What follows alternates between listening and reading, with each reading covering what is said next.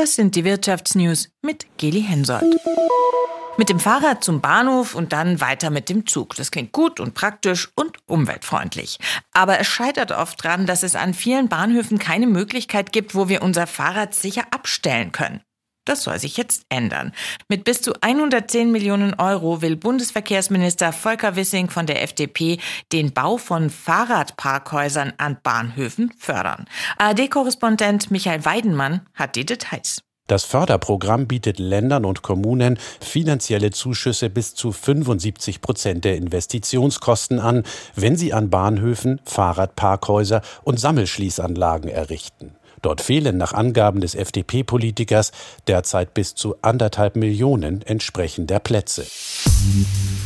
Nicht nur Fahrradstellplätze sind knapp, sondern auch E-Autos gibt es zu wenige in Deutschland. Zumindest wenn es nach der Bundesregierung geht. Die will bis 2030 nämlich 15 Millionen E-Autos auf die Straße bringen. Damit das klappt, müssten pro Tag 5000 E-Autos neu zugelassen werden. Im Februar waren es allerdings gerade mal rund 1200. Das wird so nichts, sagt deshalb die Politikberatung Agora Verkehrswende und fordert von der Politik mehr Tempo. Außerdem warnt sie die Bundesregierung davor, das Verbrenner aus in der EU zu blockieren. Bundesverkehrsminister Volker Wissing von der FDP, der will dem nur zustimmen, wenn auch nach 2035 noch Fahrzeuge zugelassen werden, die ausschließlich mit klimaneutralen Kraftstoffen betankt werden können, sogenannten E-Fuels. Nichts tun gegen den Klimawandel? Das könnte Deutschland und damit uns alle teuer zu stehen kommen.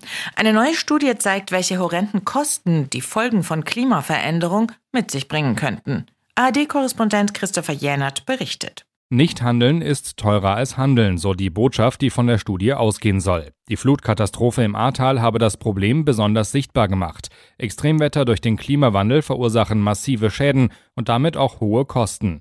Die Studie geht davon aus, dass sich die Schäden bis zum Jahr 2050 auf bis zu 900 Milliarden Euro belaufen könnten, alleine in Deutschland. Selbst im günstigsten Fall schätzen die Experten noch Schäden bis zu 280 Milliarden. Als Schäden wurden zum Beispiel die Zerstörung von Gebäuden eingerechnet, aber auch Gesundheitskosten, Ernteausfälle oder Produktionseinbußen der Wirtschaft.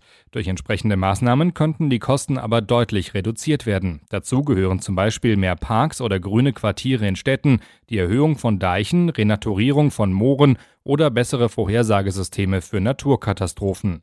Je nach Entwicklung könnten 60 bis 100 Prozent der Schäden verhindert werden, heißt es. Die Studie zeigt auch, was bisher in Deutschland an Schäden durch den Klimawandel verursacht wurde, mindestens 145 Milliarden Euro seit dem Jahr 2000. Und das waren die Wirtschaftsnews, zusammengestellt vom SWR. Zweimal täglich gibt's hier das Neueste aus der Wirtschaft und sonntags beantworten wir eure Fragen.